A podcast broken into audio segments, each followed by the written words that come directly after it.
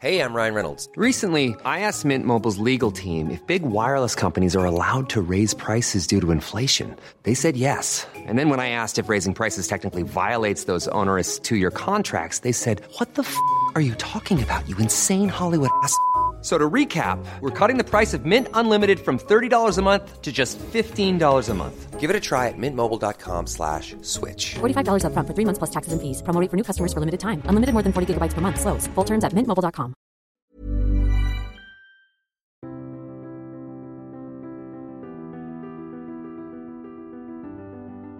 Bienvenue à Idéal Média, ravi de vous retrouver pour une nouvelle émission. Nous allons parler du politiquement correct à l'université, de la question des libertés, notamment de la liberté éducative, de la liberté universitaire.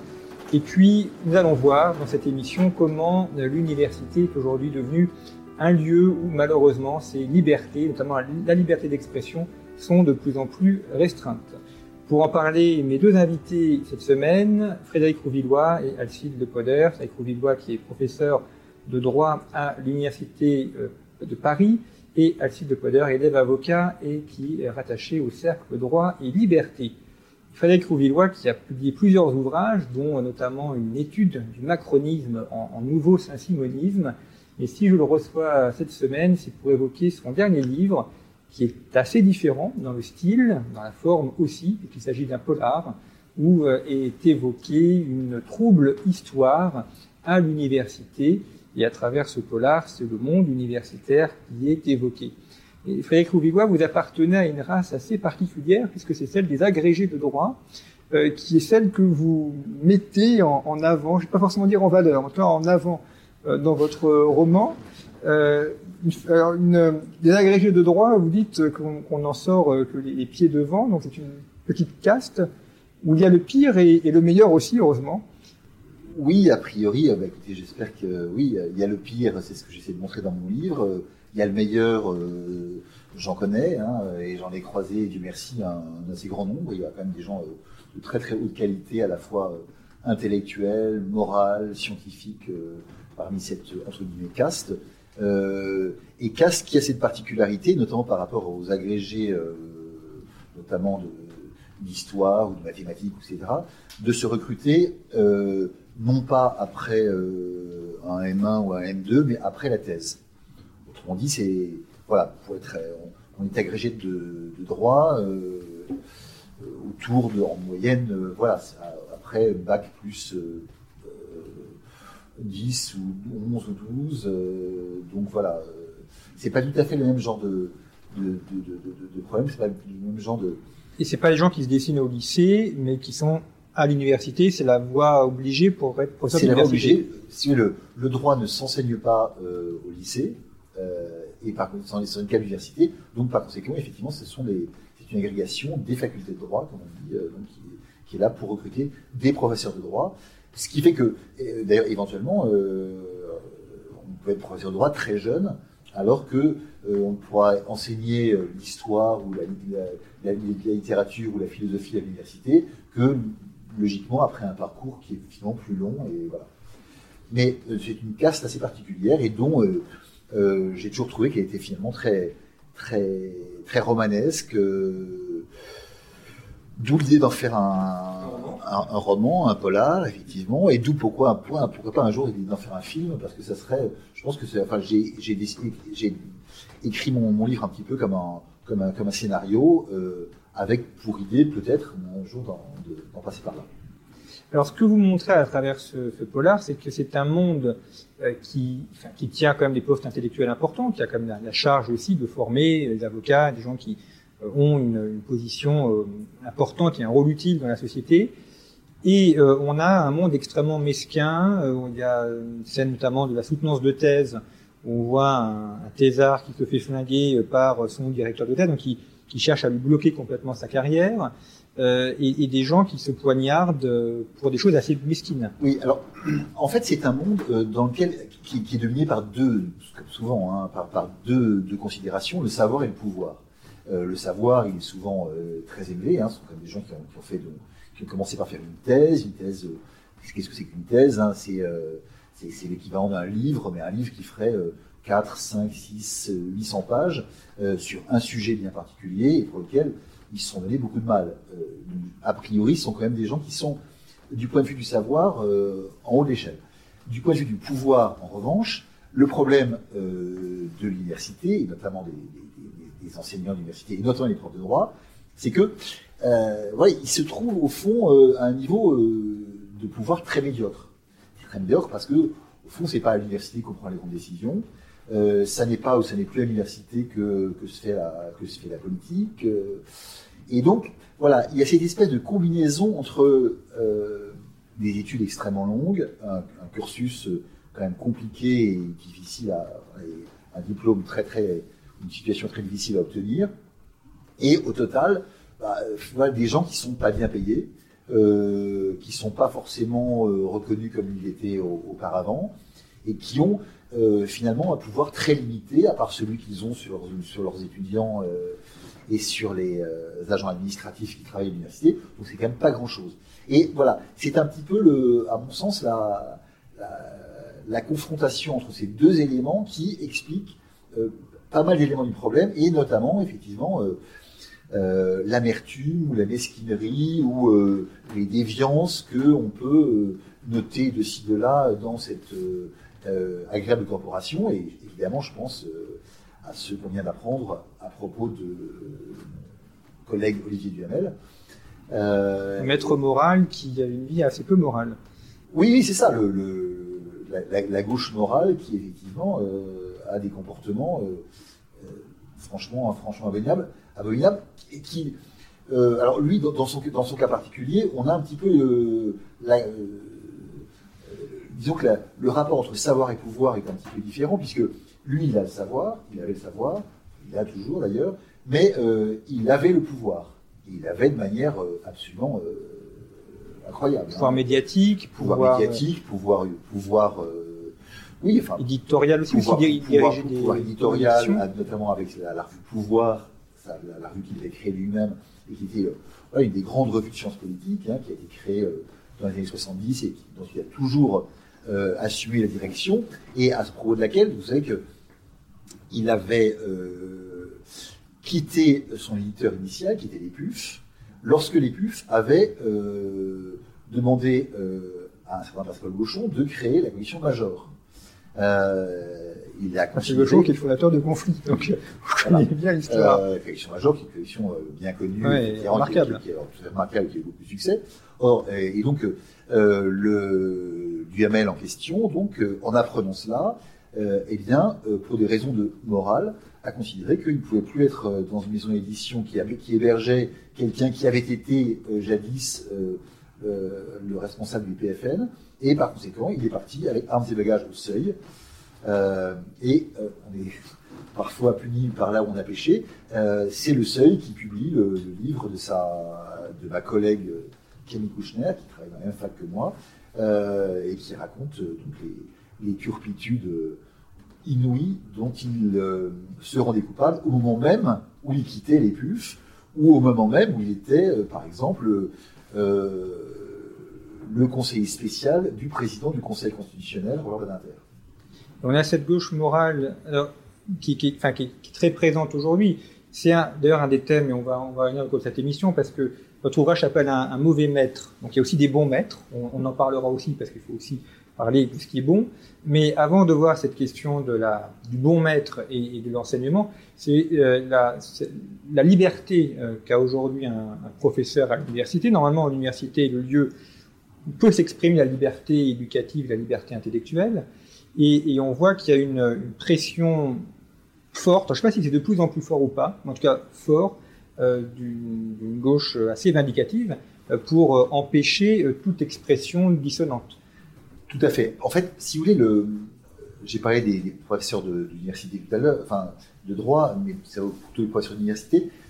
En fait, le professeur d'université, c'est quelqu'un qui va renoncer généralement à une carrière lucrative pour euh, bénéficier d'une totale liberté. Hein, au fond, c'est ça. Euh, notamment le prof de droit, c'est quelqu'un qui a renoncé à, à, être avocat et à gagner beaucoup d'argent dans un, dans un, gros cabinet d'avocats euh, anglo-saxon euh, pour, euh, au fond, être libre de, ses, de son travail, de ses opinions, de son temps, etc. Liberté totale, liberté qui en plus est garantie par la Constitution. Hein. Au fond, le, le professeur d'université, c'est l'homme le plus libre de, de tout paysage. enfin voilà, personne n'est plus libre que lui, puisqu'il y, a théoriquement personne au-dessus de lui. Euh, il, y a, effectivement le président de l'université qui va dire telle ou telle chose, il y a le doyen qui va dire telle ou telle chose, mais uniquement sur un plan euh, d'organisation administrative, en quelque sorte. hein. Euh, sur le fond de ce qu'il raconte, il est, en théorie totalement libre de sa parole. Bien. Or, qu'est-ce qui se passe? Ben, Il se passe que le politiquement correct passe par là, et que cette liberté théoriquement totale, qui est vraiment le, je veux dire, le, euh, l'essence même de cette profession et son principal intérêt. hein. Ce qui est vraiment intéressant quand on est prof d'université, c'est ça. C'est de pouvoir, au fond, penser ce qu'on veut et dire ce qu'on veut. Bah, cette, cette liberté, euh, le, poli- le politiquement correct, la cancel culture, euh, l'usage effréné des téléphones portables et la possibilité de, de dénoncer n'importe qui sur n'importe quoi, euh, là, malheureusement, et de plus en plus, privé de sa substance. Signe polaire au cercle droit et liberté, c'est une thématique évidemment qui vous est chère, la défense des libertés euh, en général, parce qu'il y a plusieurs libertés, celle d'expression en est une. Euh, vous, vous, êtes, sortez des études de droit, vous êtes avocat, donc c'est des choses que vous avez vécues. En, tant qu'étudiant, ces rapports de force, est-ce qu'on le voit ou est-ce qu'on découvre après coup Et en tout cas, est-ce que la, euh, liberté aujourd'hui, enfin les libertés intellectuelles et, de parole, c'est quelque chose aujourd'hui qui est, en voie de restriction ou pas? Alors pour ce qui est du Cercle Droit et Liberté, vous, vous êtes euh, dites euh, vrai. Le Cercle Droit et Liberté est une association qui aujourd'hui a 6 ans d'existence et qui approche les 500 membres, aussi bien des étudiants, mais également des professionnels du droit. C'est-à-dire qu'on agit aussi bien à l'université que dans le monde juridique de manière générale. Et notre objectif premier, c'est de promouvoir les libertés fondamentales dans la cité. Et on organise pour ça euh, des débats, des conférences, du contenu culturel avec des interviews euh, sur des sujets que l'on estime aujourd'hui peu abordés, voire plus du tout des sujets tels que la critique des droits de l'homme, le port d'armes, la légitime défense, l'extraterritorialité du droit américain. Et euh, il est vrai aujourd'hui qu'à l'université, on, on se rend compte qu'il est devenu très difficile de débattre de certains sujets. Mais il faut, certains parlent d'une forme de chape de plomb qui serait, qui verrou- verrouillerait tous les débats, qui, euh, euh, certains parlent d'une forme de politiquement correct. Mais je pense qu'il faudrait ici euh, distinguer les termes, si vous me le permettez, parce que le politiquement correct, lorsqu'on s'intéresse à l'histoire de l'université, en réalité, le politiquement correct a toujours existé à l'université. Ce n'est pas quelque chose de nouveau. En revanche, ce qui est nouveau, ce sont tous les concepts et théories qui nous viennent des États-Unis, avec l'épicentre très connu qui est le campus d'Evergreen. Et toutes ces théories, euh, de son influence américaine, avec la French Theory également, les penseurs de la déconstruction, Derrida, euh, par exemple, c'est tous- toutes les théories dites décolonialistes, c'est euh, le racialisme, c'est les théories du genre également. Et elles ont toutes en commun, ces théories, d'appartenir à cette même entreprise intellectuelle, politique, et à viser clairement totalitaire. C'est ça, le- on, pèse nos mots totalitaire, puisque leur bras armé, on- et c'est là qu'il faut parler de la cancel culture, c'est euh, c'est le fait de refuser toute forme de débat. C'est-à-dire qu'une idée qui pourrait paraître offensante ou qui pourrait offenser les nouveaux champions de ces idéologies doit être mise de côté. On en a, euh, et beaucoup d'intellectuels français s'inquiétaient finalement de euh, l'importation en France de ces concepts. C'était d'ailleurs euh, le titre d'un ou- d'un ouvrage de Geraldine Smith, Vu en Amérique, bientôt en France. En réalité, en France, c'est déjà arrivé depuis plusieurs années. On en a de nombreux exemples. C'est par exemple la philosophe Sylvia Nagezanski qui avait manifesté son opposition personnelle à la GPA, la GPA, la gestation pour autrui, c'est-à-dire un contrat à titre onéreux par lequel une personne loue son ventre en contrepartie d'un prix. Euh, elle avait manifesté son opposition. C'est son droit, de toute façon, il n'est pas là pour dire si c'est bien ou pas. La question, c'est, elle devait participer à une conférence à l'université de Bordeaux sur justement cette question de la marchandisation du corps humain. Elle n'a pas pu se rendre à l'université de Bordeaux parce qu'on lui a signifié qu'elle était menacée dans sa chair parce que des associations, différentes associations d'intérêt catégoriel, avaient menacé d'intervenir physiquement pour euh, l'interdire de participer. Donc ici, un exemple, on ne peut pas débattre parce que l'idée euh, est mal reçue et cons- et considérée comme offensante. Le deuxième exemple, et euh, j'en terminerai par ça, c'est euh, le professeur Aram Mardi-Roussian, qui est professeur d'histoire du droit à l'université Paris 1 Panthéon-Sorbonne. Et celui-ci, au cours d'un cours d'histoire du droit et au cours d'une démonstration intellectuelle dont on a complètement qu'on a complètement mis de côté, avait essayé de lancer un débat sur le mariage pour tous notamment, et de déconstruire quelque part le concept de non-discrimination. Celui-ci ne peut plus remettre un pied à l'université aujourd'hui. Et donc, c'est l'une des raisons, je pense, en tant qu'étudiant, enfin ancien étudiant et maintenant élève avocat, pour lesquelles j'ai rejoint le Cercle de droit et liberté. C'est parce que nous souhaitons apporter cette contradiction sur ces sujets et nous le faisons notamment euh, grâce à l'interview que nous avons donnée avec euh, Frédéric Houillon. Ça, c'est quelque chose qui, est nouveau parce qu'il y a, dans les années 50-60, l'université, elle était sous le giron euh, de Moscou d'un côté en, ou après maoïste. Donc, on, a l'impression, si on regarde, et vous qui êtes notamment travaillé sur l'histoire des idées, que finalement, il y a, une soumission intellectuelle de l'université française à, un, terrorisme intellectuel et à des idées étrangères qui ne date pas d'aujourd'hui, mais qui semble quasiment inscrit dans les gènes de l'université. Non, c'est pas inscrit dans C'est-à-dire que les modalités sont très différentes. Et les modalités, au fond, euh, impactent euh, évidemment sur le fond, si vous voulez. Euh, dans les années 60, quand effectivement un professeur de droit ou d'histoire manifestait dans une fac de gauche des convictions contraires à, la c'est dominante de cette fac. Euh, voilà, il y avait des protestations, il y avait éventuellement euh, des, euh, des, tractages après, il y avait des, mais on n'était pas, on n'entrait pas dans cette espèce de, si vous voulez, dans les, modalités actuelles, avec notamment la possibilité de filmer, avec la possibilité de recourir aux tribunaux, avec la possibilité de s'en ouvrir aux réseaux sociaux et avec la lâcheté naturellement des pouvoirs publics et notamment de, des institutions, enfin, des, instances universitaires euh, et éventuellement euh, du ministre font, ont complètement changé la donne, si vous voulez. Hein, c'est pas du tout la même chose. De même d'ailleurs que l'ambiance de, ces, de, la, fac d'autrefois et la fac d'aujourd'hui n'est pas du tout la même. Hein. J'ai, euh, j'avais raconté un jour, j'avais fait un papier dans, un causeur là-dessus. l'amphi, mon amphi 20 ans après. c'est-à-dire l'amphi où, j'arrive étudiant euh, au début des années 80 et euh, l'amphi dans le, même dans lequel je reviens 20 euh, ans après en tant qu'enseignant. Quand j'arrive en fac de droit, c'est en 1982, dans l'amphi, ça chahute, ça gueule, ça, tout le monde fume, y compris le prof, y compris les élèves. Il y a une partie qui, est, de droite, alors il, il, gueule chaque fois que le prof dit des trucs de gauche et, vice versa. Enfin, il y a une espèce de, il y a une ambiance permanente, une espèce de chahut, de, discussion, de, choses extrêmement vivante qui est tout à fait frappante. Et le prof ne, se gêne pas, effectivement. Pour, j'avais un prof qui était en droit constitutionnel, qui connaissait très bien euh, l'URSS, qui venait avec une chapka en cours, euh, qui lisait euh, la Pravda, il traduisait directement les trucs de la Pravda. Rassurez-vous, il, est, devenu ensuite sénateur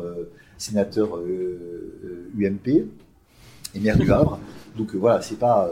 Euh, mais bon, voilà, c'était quelque chose de très de très de très singulier et avec effectivement une espèce de de, de, liberté évidente. C'était c'est ça qui était qui, est très frappant. Aujourd'hui, c'est un peu le contraire. Effectivement. c'est atone, il n'y a pas un bruit. Totalement atone, il n'y a pas un bruit. vous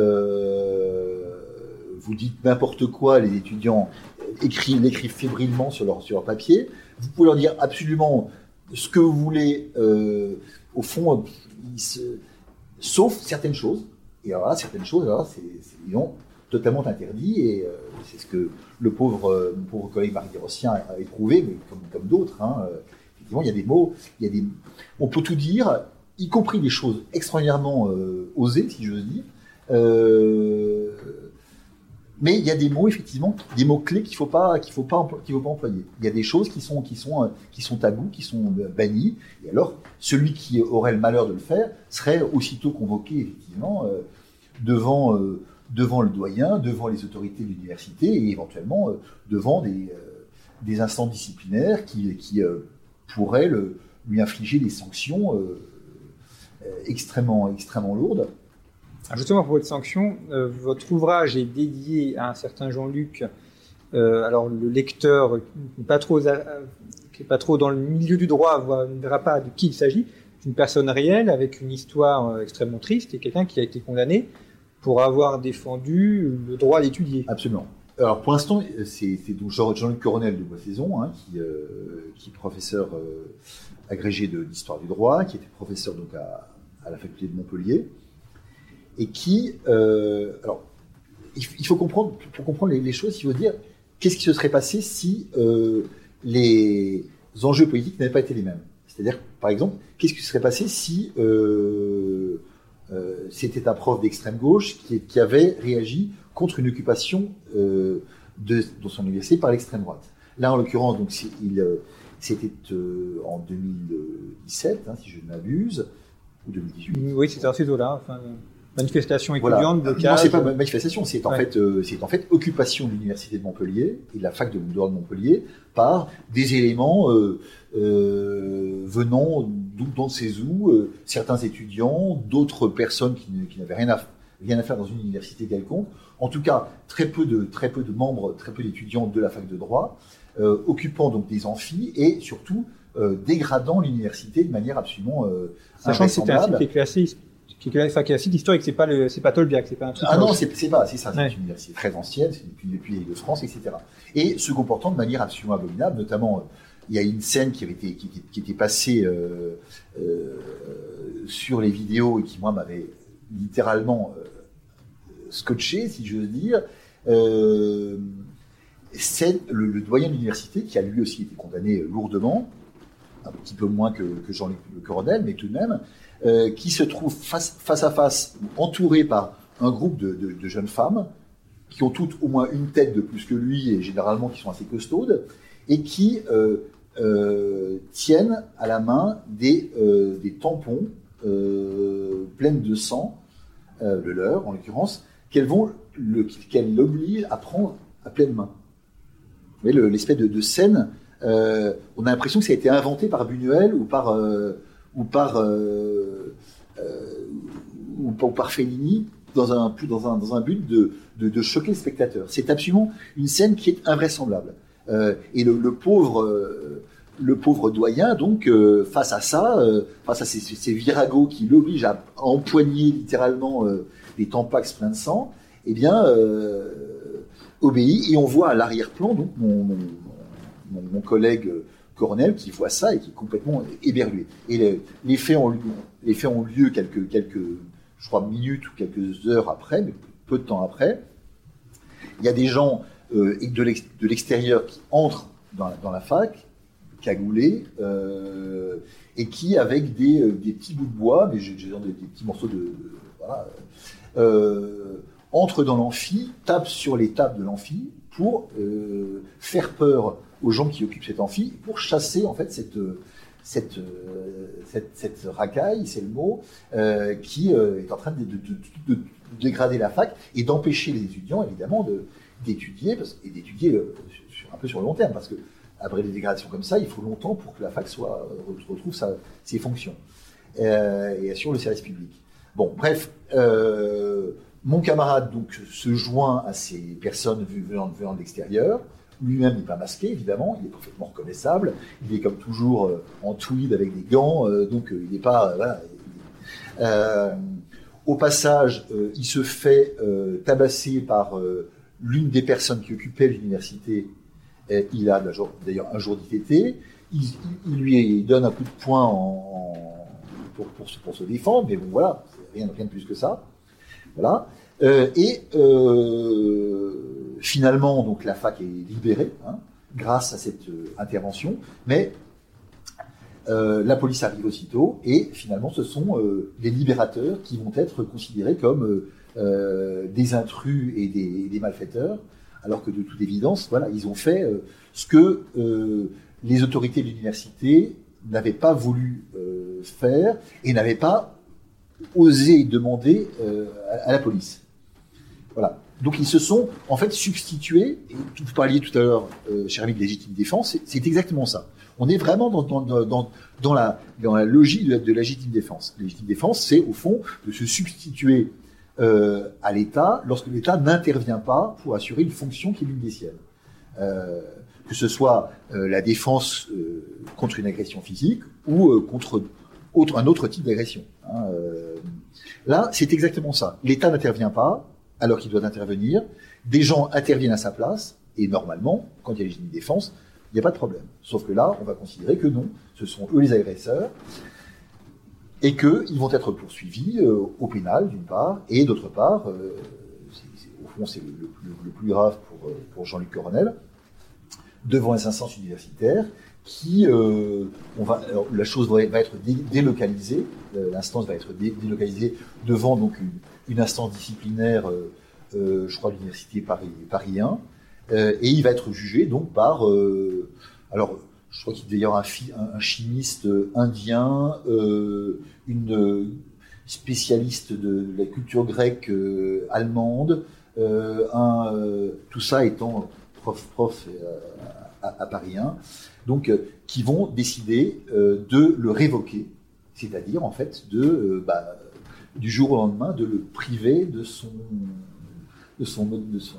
son gagne-pain de et de ce qui est par ailleurs sa passion parce que ce qui caractérise en fait ce, ce professeur Jean-Luc Coronel c'est pourquoi est-ce qu'il est intervenu dans ces, dans ces, dans ces, circonstances c'est parce qu'il est tellement passionné par son par son travail par son métier par cet enseignement qui est véritablement le le, cœur de son existence bah, qu'il est euh, qu'il était sur place à, à 11h du soir ou à minuit lorsque les événements ont eu lieu pour essayer de protéger l'université alors que les, mauvais maîtres ou les maîtres médiocres, vaqués à leurs occupations personnelles, sans du tout se soucier du problème. Vous voyez, c'est le, côté atroce de la chose, c'est que voilà, c'est un bon maître, euh, un maître excellent, adoré par ses étudiants, euh, élu chaque année comme euh, le prof le plus sympathique et le plus passionnant de, l'université de, de, la fac de Montpellier, et qui, euh, parce qu'il a voulu défendre justement l'enseignement, ce service public qui est aussi, euh, voilà, qui, qui, va bien au-delà d'un simple service public, euh, de transmission de culture, de savoir, de valeurs, etc., eh bien, euh, est intervenu et donc a été sanctionné. Vous voyez, c'est le, c'est le, c'est le monde à l'envers. Lui est révoqué, donc ça, enfin, il, a, il a fait des recours. Donc oui, donc il y a des recours. Pour voilà. l'instant, les recours sont. sont, sont voilà. Et le doyen a été euh, le, le, mis à la retraite le, ou interdit Le doyen, âgé de 59 ans, a été euh, suspendu pour 5 ans sans traitement. Vous, avez, vous avez 59 ans, on vous dit du jour au lendemain, ben, mon vieux, maintenant, il euh, faut trouver un boulot. Hein. Euh, pendant 5 ans, tu ne seras pas payé. Vous voyez le, la, situation, mais totalement invraisemblable et surréaliste, dans laquelle se trouvent en fait ces, ces, deux, ces deux collègues qui avaient pour, euh, pour malchance de se trouver là à ce moment-là, et euh, pour malchance par ailleurs d'être des gens conservateurs ou de droite, euh, de manière totalement assumée, face à des occupants, des grévistes qui étaient des, qui étaient des, euh, gauchistes, euh, évidemment à tout craint. Et je dis, imaginons l'hypothèse inverse. Imaginons effectivement une fac occupée par un groupe, de, fascistes, de fascistes, de, gens d'extrême droite, etc., etc., et quelqu'un qui viendrait pour les déloger. Quelqu'un qui a la réputation d'être quelqu'un d'extrême gauche. Qu'est-ce qui se serait passé? Bah, euh, La personne aurait été félicitée immédiatement, il aurait euh, été promu dans l'ordre des pommes académiques et probablement la Légion d'honneur, euh, et jamais on l'aurait poursuivi devant quelques instants disciplinaires que ce soit. Et si tenté que quelqu'un avait osé faire une chose comme ça, euh, tous les médias de gauche lui seraient tombés dessus en disant vous êtes fou, euh, ce type a, sauvé la fac de, Montpellier euh, de l'intrusion abominable des populistes et, de la droite extrême et voilà. Enfin, vous voyez, l'histoire de Washington, c'est un peu ça, si vous voulez. Hein, c'est voilà, Washington, c'est les, les, les, grévistes qui occupent le qui, qui, qui, qui occupent le, le, le Capitole. Euh, Qu'est-ce qui se passe avec les gens qui vont les, qui vont les, mettre dehors? Est-ce qu'on considère que ce sont des, fascistes et tout abominables, ou est-ce qu'on considère que ce sont des gens qui sont là pour faire respecter l'ordre? Voilà, c'est un petit peu un peu la même chose en l'occurrence. Vous, quand vous étiez étudiant, vous avez des, ce genre de, de blocage ou c'est parfois un peu récurrent à l'université euh, Alors, euh, j'ai vécu le, et... le, grand blocage de Tolbiac, qui avait été un peu le, le dernier grand blocage euh, là-bas. Et c'est le chien de Tolbiac. Exactement, on avait assisté à, à, la création du compte Twitter du fameux chien de Tolbiac et qui avait envie de s'échapper de là-bas parce que la situation était, était terrible, parce que finalement, l'occupation du, euh, de ce campus avait, euh, avait mené à la transformation finalement de l'esplanade devant Tolbiac en une, une, véritable rêve party, un peu comme ce qui s'est passé à Rennes euh, dernièrement. Sans masque et sans gel hydroalcoolique en plus. Bah, à l'époque, il n'y avait pas le Covid encore, mais peut-être euh, ouais, peut que ça aurait. Et comment ça se fait que, qu'on en soit arrivé là, l'université qui est censée enfin, former des gens, avoir des, des, étudiants et quand même d'un certain niveau intellectuel, on, tombe dans quelque chose qui est, moins que rien. Enfin, c'est ce genre d'occupation, des, destruction des bâtiments. Ouais, bon, ça, alors là, pour le coup, je, reviens à ce que vous disiez tout à l'heure. Ça a toujours existé, évidemment. Euh, ça a toujours existé, sauf que euh, l'idée de sanctionner et de sanctionner avec une, violence aussi inouïe euh, un enseignant parce que il a voulu rétablir l'ordre dans son université, là pour le coup c'est quelque chose qui, qui marque bien effectivement ce, cette, domination du, du, du, politiquement correct. Et le fait que et ça, revient un petit peu à ce que vous disiez tout à l'heure sur la cancel culture, hein, le fait que d'une part on a la théorie, c'est-à-dire le droit public, le droit constitutionnel qui nous dit que le professeur d'université est effectivement a une totale liberté dans l'université, et la réalité qui est que euh, cette liberté, elle est au fond euh,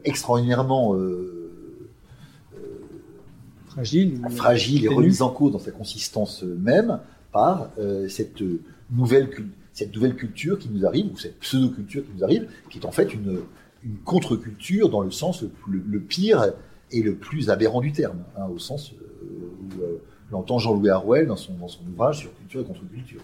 On est vraiment, voilà, c'est. Euh... Là, il y, a, il y, a, un double enjeu derrière. C'est la formation euh, des étudiants en France, évidemment, euh, mais c'est aussi la question d'attractivité, de, de, de, puissance intellectuelle. Euh. Alors, il y a la question des étudiants qui, vont à l'étranger pour faire leurs études, ce qui en soi n'a rien de mal, mais la question c'est ce qu'ils vont après revenir, surtout pour les meilleurs. Et puis, euh, qui l'université française attire-t-elle? Il y a aussi une compétition européenne et mondiale pour attirer les meilleurs étudiants. Euh, ce que vous décrivez, euh, c'est pas forcément les meilleurs qui vont aller à Tolbiac ou qui vont aller euh, à Montpellier si c'est bloqué régulièrement. Donc, euh, en, termes de, puissance et de, puissance intellectuelle, est-ce que c'est aussi une, perte pour la France par rapport à ses voisins européens? Euh, Si vous me le permettez, peut-être que, enfin, il faudra aussi, parce que c'est facile, on pourrait parler de différentes manières de l'université. Et je pense qu'aujourd'hui, il faut surtout éviter, notamment, moi je parle pour les facultés de droit, éviter cette vue uniquement pamphlétaire de, enfin, de la faculté de droit, parce que c'est vrai que lorsqu'on sort de, la faculté de droit française, en tant que juriste, on en sort avec un bagage juridique euh, très solide et qui se vaut sur le marché du travail, aussi bien français qu'à l'international. Et donc je pense qu'il faut vraiment le mettre en avant, parce que c'est quand on est lucide sur ces qualités-là qu'on arrive à faire les bons constats et aller de l'avant.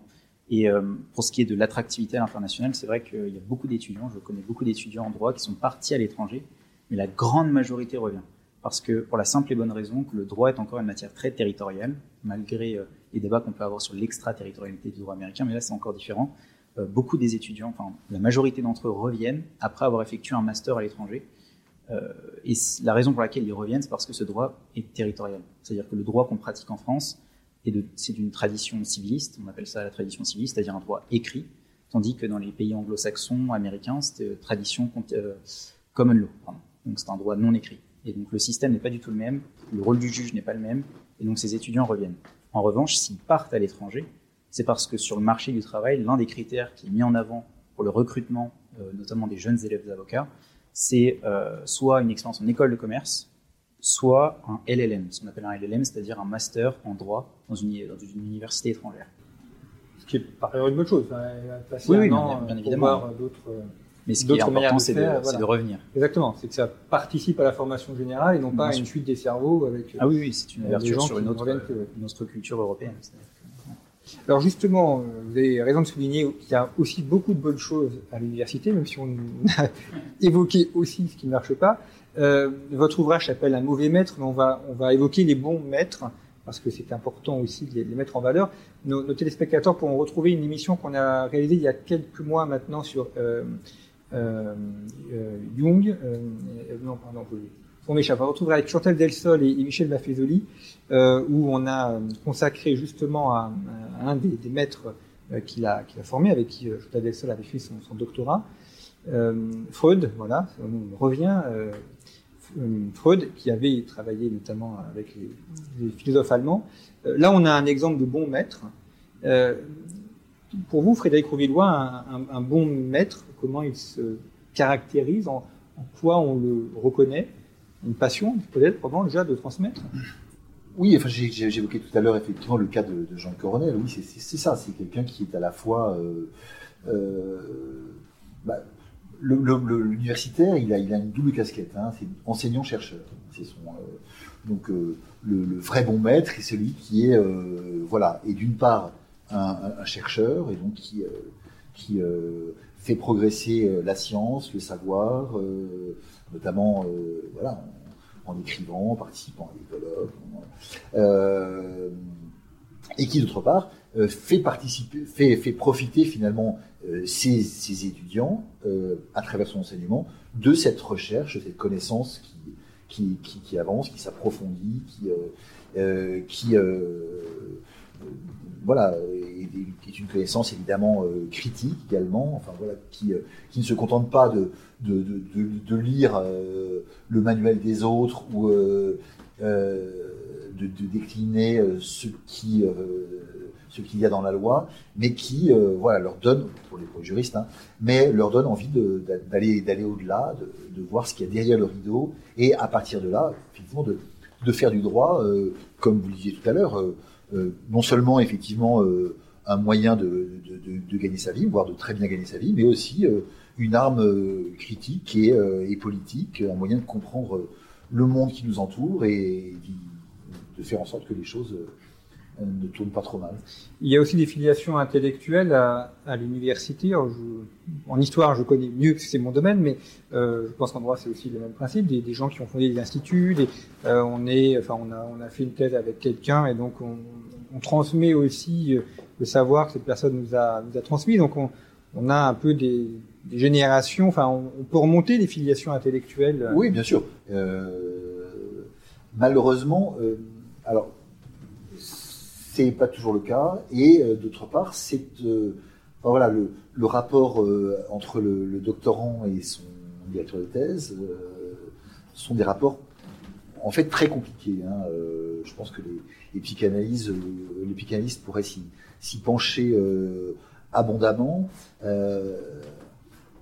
En, allemand, le directeur de thèse, on appelle ça le Dr. Vater. Dr. Vater, donc le, le- père, le père docteur en quelque sorte, ou le père du docteur.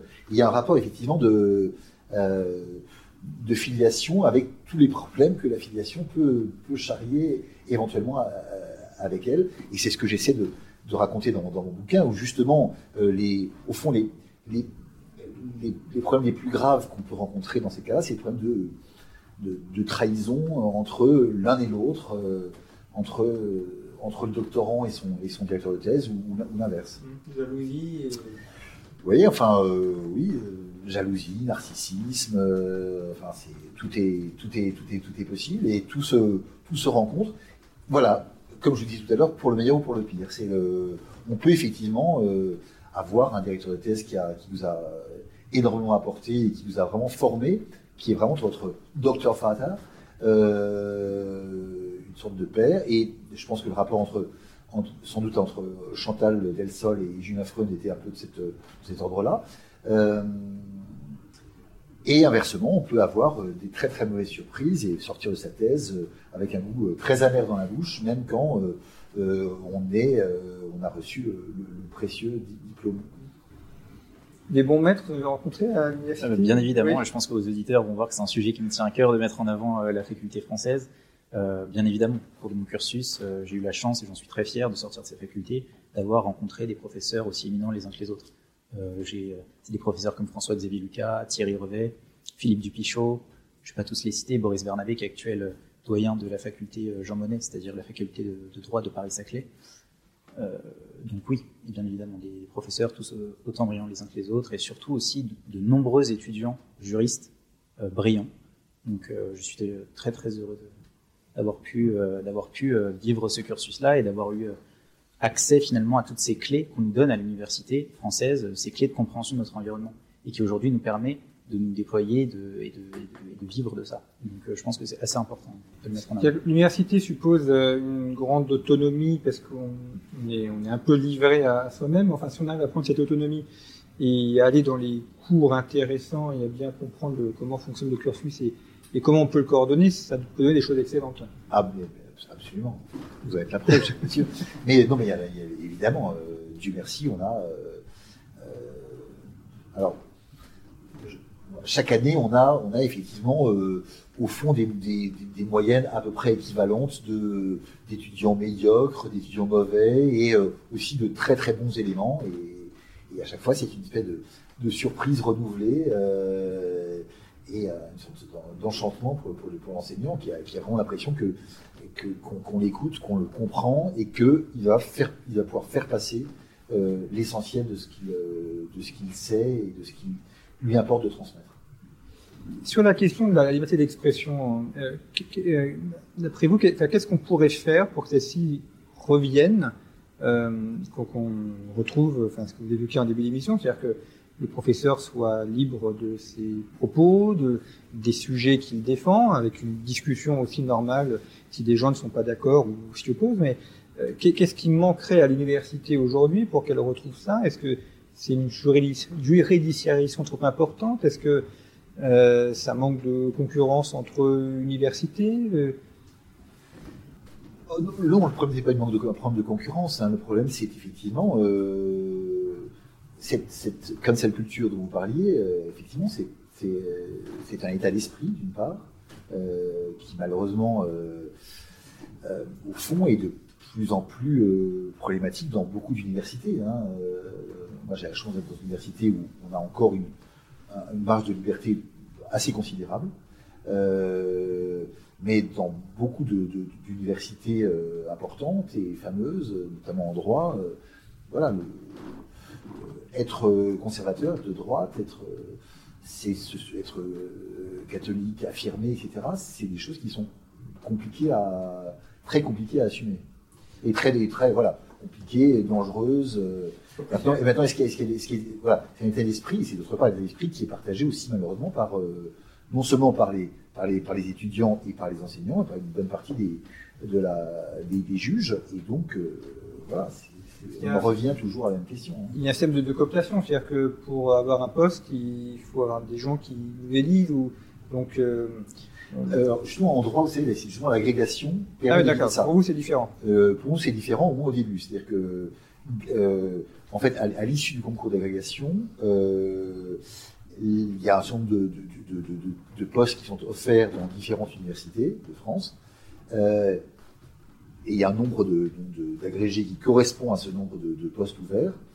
Et euh, les gens vont choisir en fonction de leur ensemble. Leur classement. Donc, Voilà. En premier, choisir ce qui intéressait. Voilà. Parce qu'en histoire ou dans d'autres disciplines, euh, là, on est Ah oui, élu, euh, maître de conférence, professeur, donc euh, il faut être dans les petits papiers des gens qui Ah oui, votent, sinon. absolument. Et vous savez que maintenant, en plus avec la, avec la nouvelle loi sur, la, sur la recherche, ça va être- il va y avoir probablement encore cette, dimension de localisme et de népotisme va probablement encore euh, se, renforcer, euh, puisque le CNU ne sera même plus là pour jouer, pour avoir un rôle de filtrage. Donc, euh, on, se dirige vers des choses qui, sur un plan budgétaire, sont peut-être plus légères. Et je pense que c'était pour ça que le- c'est la, la, la véritable raison de la, de la chose, mais qui, sur un plan euh, euh, intellectuel, universitaire, scientifique, risque par contre d'être un petit peu, un peu dégradé.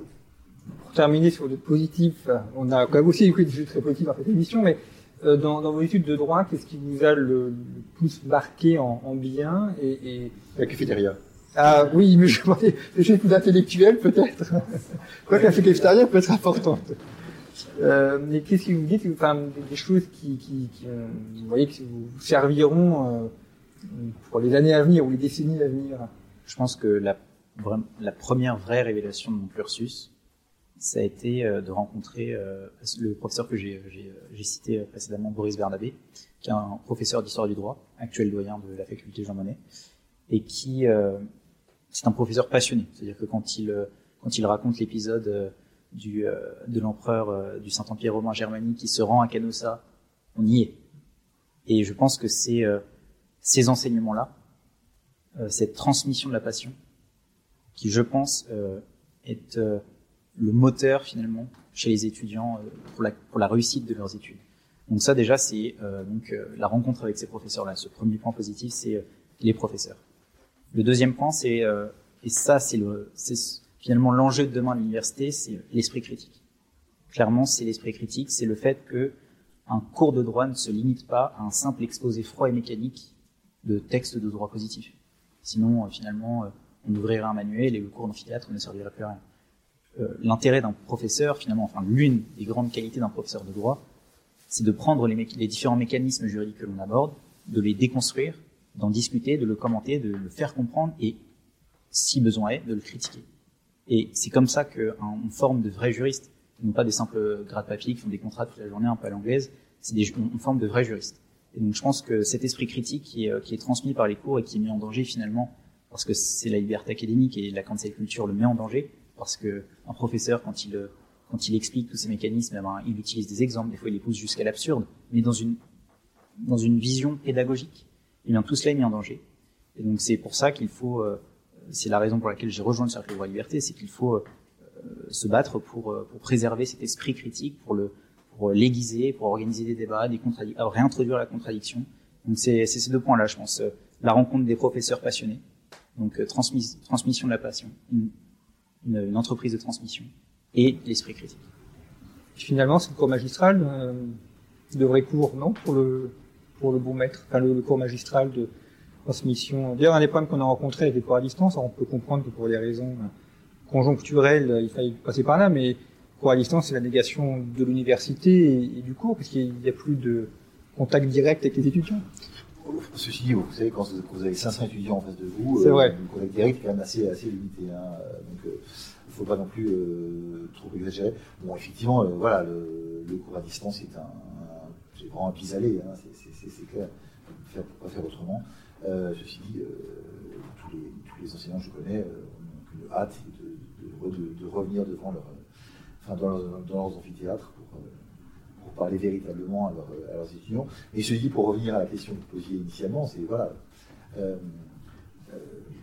le rôle du bon maître serait de comprendre sans doute les dangers de cet état d'esprit, euh, de cet état d'esprit qui remet en cause profondément justement cette dimension critique que vous évoquiez à l'instant, et euh, voilà de, prendre son bâton de pèlerin ou son, bâton de, militant pour euh, essayer de, combattre euh, un état d'esprit qui rend euh, la critique impossible. Et donc finalement l'enseignement c'est vain. merci à tous les deux, avec Robillois et Sylvie Podia. Je rappelle donc votre ouvrage un, mauvais maître, qui est un polar universitaire dans les les méandres de la faculté de droit. Et puis, euh, pour nos éditeurs intéressés par la géopolitique, le dernier numéro de Conflit euh, dont le dossier est consacré à la Méditerranée orientale. Et vous pouvez également trouver euh, sur notre site internet notre hors-série consacrée à l'aviation militaire qui plaira à tous ceux qui aiment les sujets militaires et les sujets d'aviation en général. Merci beaucoup et à très bientôt pour une autre émission.